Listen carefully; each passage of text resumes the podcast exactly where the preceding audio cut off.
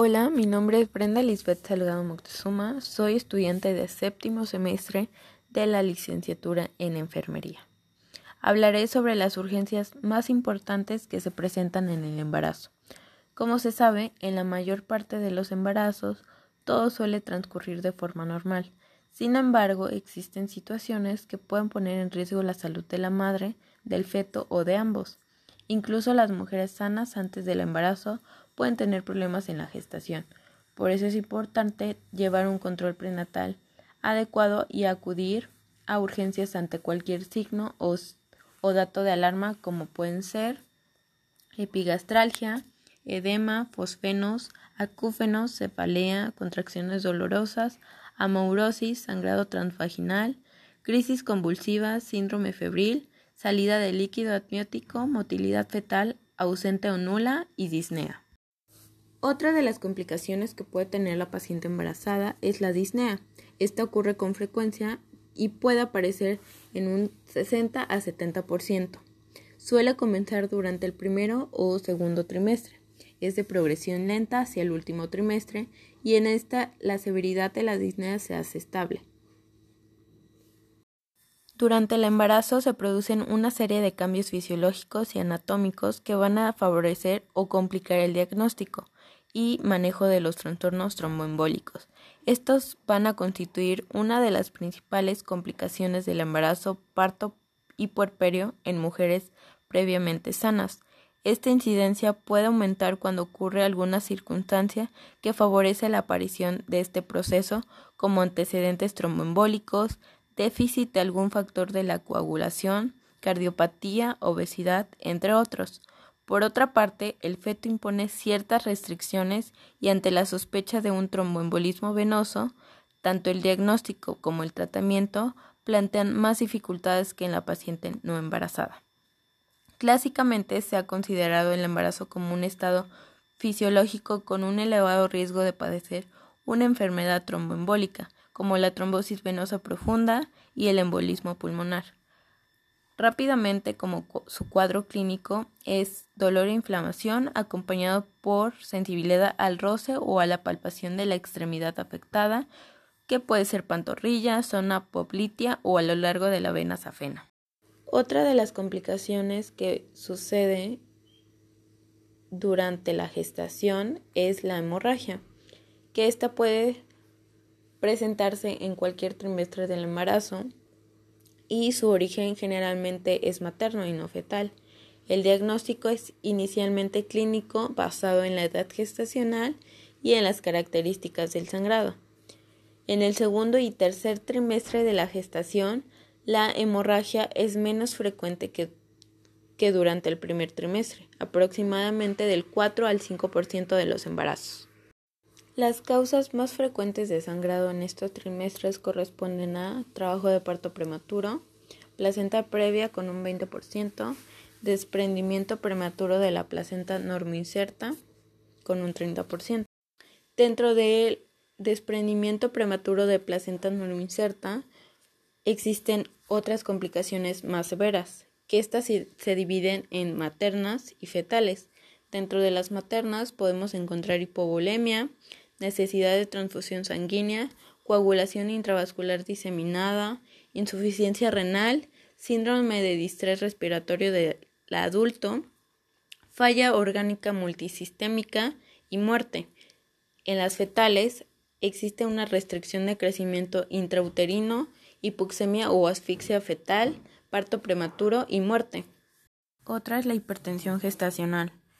Esta suele aparecer en las después de la semana 20 de gestación, es más frecuente en mujeres nulíparas.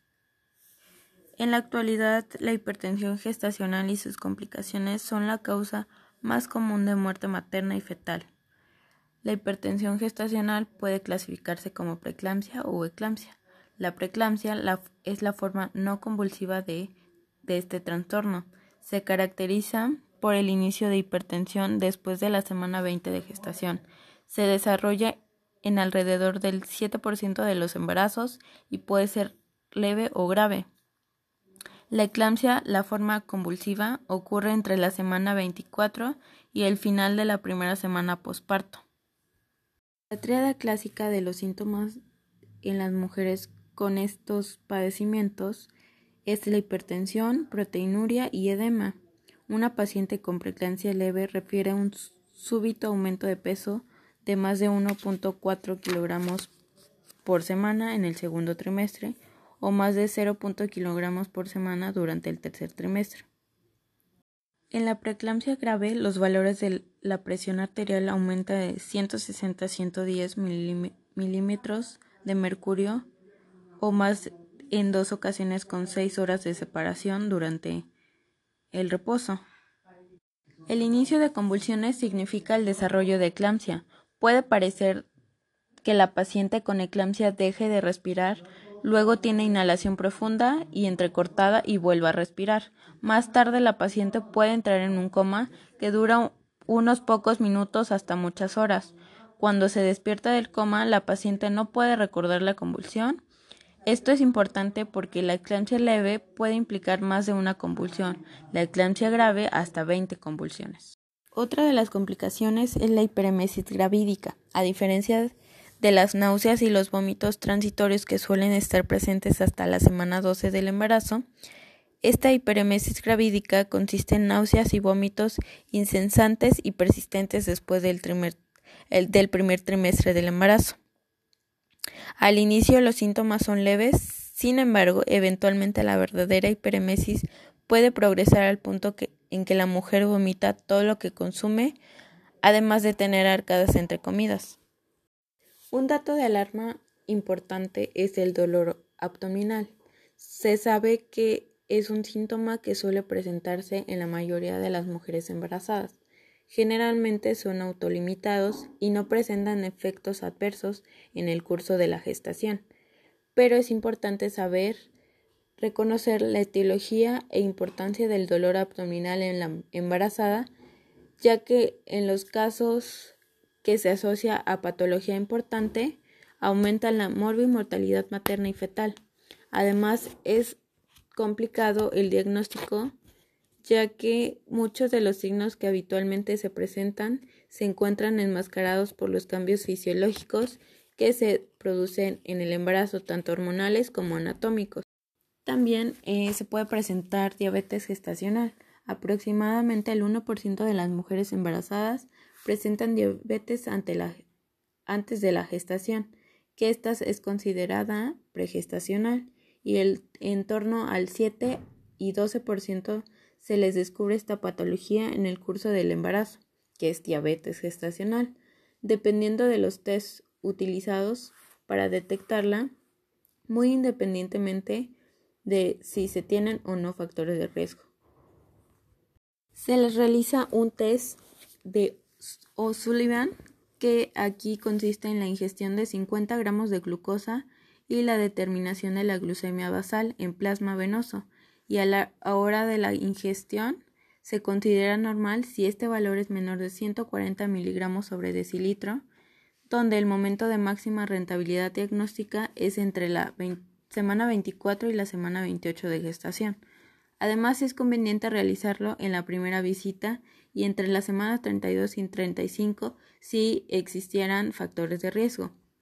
Esto puede tener repercusiones en la gestación que pueden ser metabólicas agudas, que se pueden presentar cetoacidosis diabética, hipoglucemia, las crónicas nefropatía, retinopatía, neuropatía, cardiopatía y también eh, pueden existir amenazas de parto prematuro, hipertensión hidrápneos e infecciones.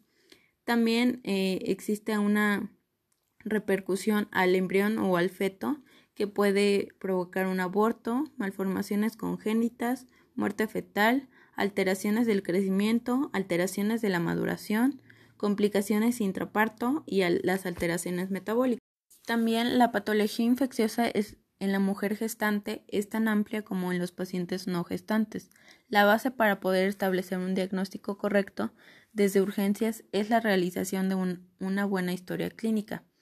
También es tener presente los motivos de consulta principales, que son los síntomas generales, si presenta fiebre, cuando comenzó, si es intermitente o si es continua, si tiene malestar general, si tiene sudoración, si tiene escalofríos, si presenta cefalea o la alteración de la conciencia.